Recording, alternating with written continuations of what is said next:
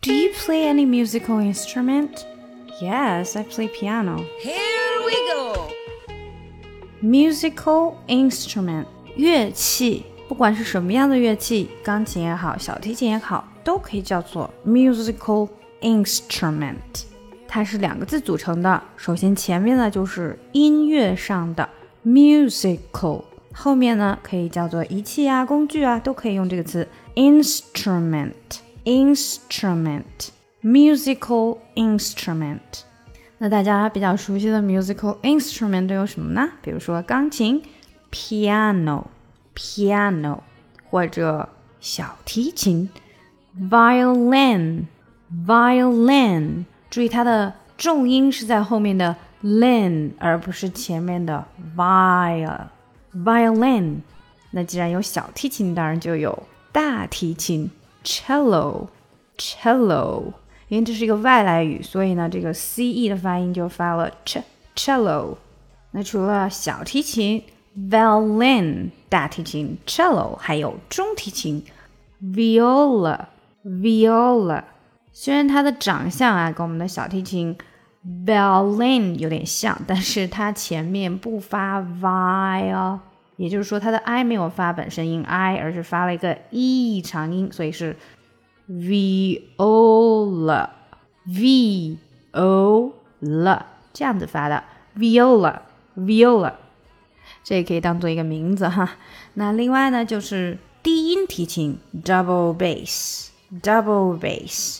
那除了低音提琴，还有低音吉他 bass guitar bass guitar，电吉他 electric guitar。electric guitar。electric 本身就是电的意思，加上吉他 guitar 电吉他。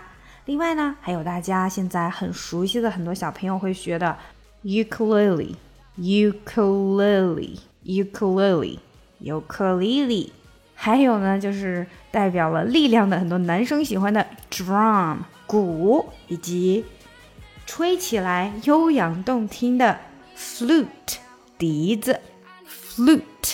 好啦，这就是我们今天讲的一些乐器：piano 钢琴，violin 小提琴，cello 大提琴，viola 中提琴，double bass 低音提琴，bass guitar 低音吉他，electric guitar 电吉他，ukulele 尤克里里，drum 鼓以及 flute。笛子，你会弹什么样的乐器呢？或者说你会玩什么样的乐器呢？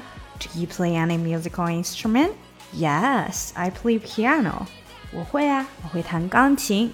I've been playing it for five years already. 我已经弹了五年了呢。再来一遍，跟我一起练习一下吧。Do you play any musical instrument? Yes, I play piano. I've been playing it for five years already. 喜欢这个节目吗？不要忘记点赞和订阅哦！查看文本信息，请看节目详情。想要学习难度更深的英语，可以查看我的专辑《听力阅读专项提升》以及《抠解英语》。